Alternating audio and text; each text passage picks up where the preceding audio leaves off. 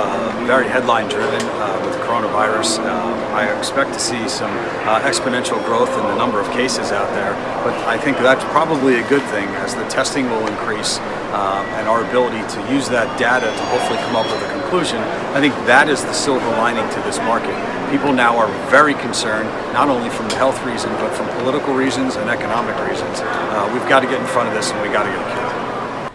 Escuchábamos a Matt Cheslock de Virtu Financial aquí en la Bolsa de Valores de Nueva York hablando sobre la situación eh, que ha desatado el coronavirus en los mercados de Estados Unidos, también esa decisión de la Reserva Federal de rebajar en 50 puntos básicos el precio del dinero. Bienvenidos una semana más a Weekly Call aquí desde la New York Stock Exchange.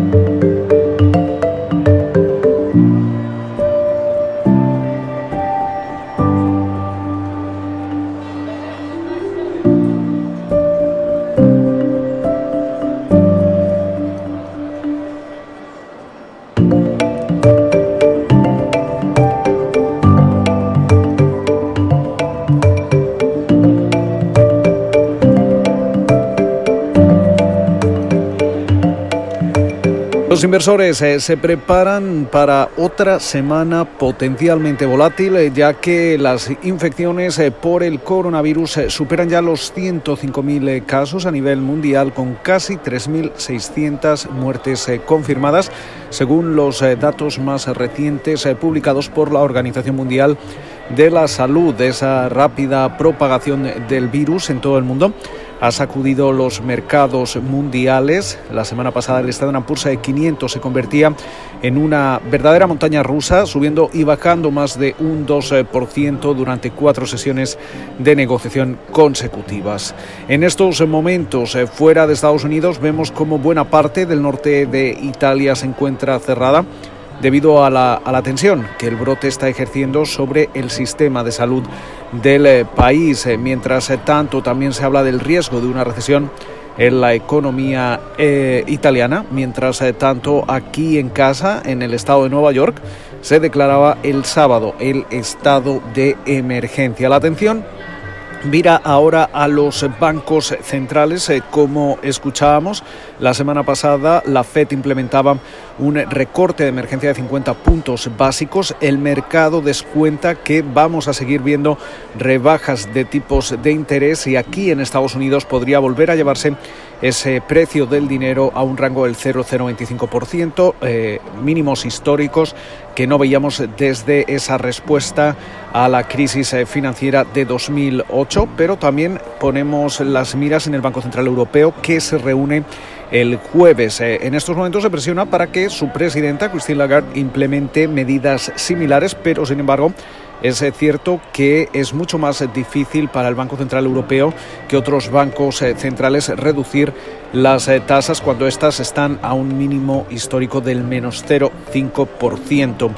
Eh, aún así, el mercado parece que espera una reducción de 0,1 puntos eh, porcentuales, mientras eh, que algunos analistas hablan también de otras medidas de alivio en forma de, préstamos baratos dirigidos a compañías más pequeñas o un aumento en el, en el tamaño de las compras de, bonos. Es probable también que el Banco de Ucrania, el Banco Central de la Reserva de Perú, reduzcan las tasas cuando se reúnan el jueves. Eh, también aquí en Estados Unidos seguimos muy pendientes de cualquier tipo de medida fiscal que pueda implementarse. La semana pasada ya veíamos cómo el Congreso y el Senado aprobaban un, paquete de emergencia de alrededor de 8.300 millones de dólares y mientras eh, tanto la Casa Blanca eh, tanteaba posibles estímulos que estén mm, dirigidos a sectores específicos, especialmente turismo, ocio y transporte que han seguido cayendo durante las últimas seis semanas por esas preocupaciones sobre la demanda. La, presión de venta sobre todo se, aceleraba durante la, última semana cuando muchas compañías del sector ya comenzaban a emitir profit warnings como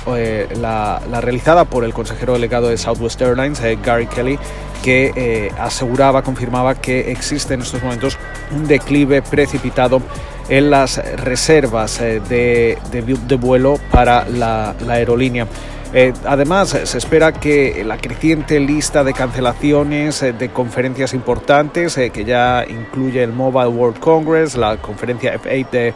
de, Facebook, el evento anual de desarrolladores de Google o, la cumbre 2020 de, Adobe, entre otras, siga siendo la base para, ver eh, decisiones similares eh, de este tipo durante la próxima semana. Esta tendencia se suma también a las decisiones de multitud de, empresas, ya lo hemos visto con Microsoft, Apple, Amazon, pero también muchas dentro del sector financiero que han restringido ya los viajes eh, de negocios y también esto provoca una abrupta desaceleración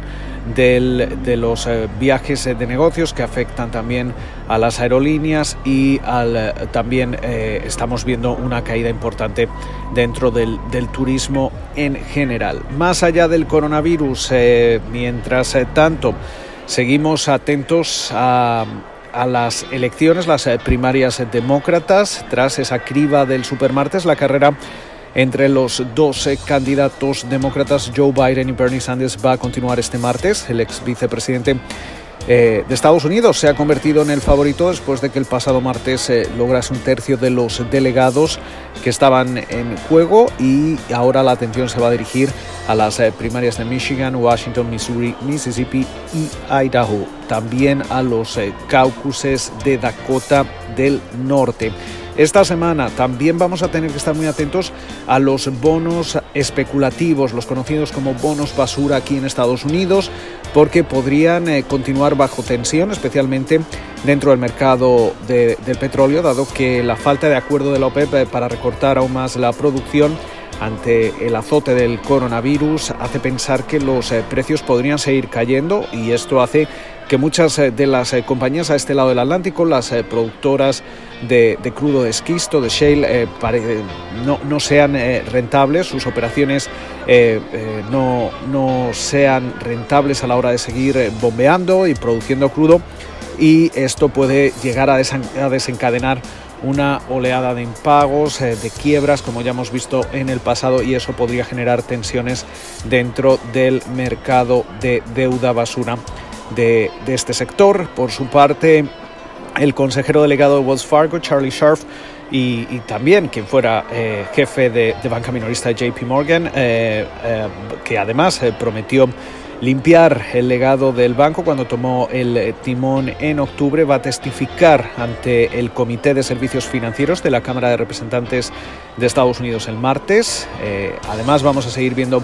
eh, resultados entre las compañías que van a presentar cuentas están Gap o, Slack. Eh, sobre esta última, los analistas esperan que la compañía registre una pérdida ajustada de 6 eh, centavos por acción sobre alrededor de 173,46 millones de dólares en ingresos. Se espera por su parte que Gap registre una caída en las ventas y en sus beneficios correspondientes al cuarto trimestre de 2019, afectado sobre todo por la débil demanda de marcas como Gap y Old. Eh, también vamos a estar muy atentos a cualquier información relacionada con el coronavirus y cómo está afectando este a la cadena de suministro de la compañía y a sus eh, negocios. Eh, también vamos a conocer las cuentas de Broadcom, Adobe, Oracle y Dollar General, entre otras.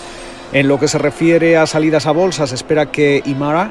fije el precio de su salida a bolsa el 11 de marzo. La biotecnológica quiere recaudar alrededor de 80 millones de dólares eh, para seguir desarrollando su cartera de fármacos eh, para el tratamiento de, la anemia falciforme y la talasemia. Eh, por su parte, del lado macro, aquí en Estados Unidos, vamos a estar atentos al índice de precios al consumidor y al índice de precios de producción el miércoles y el jueves respectivamente. La lectura preliminar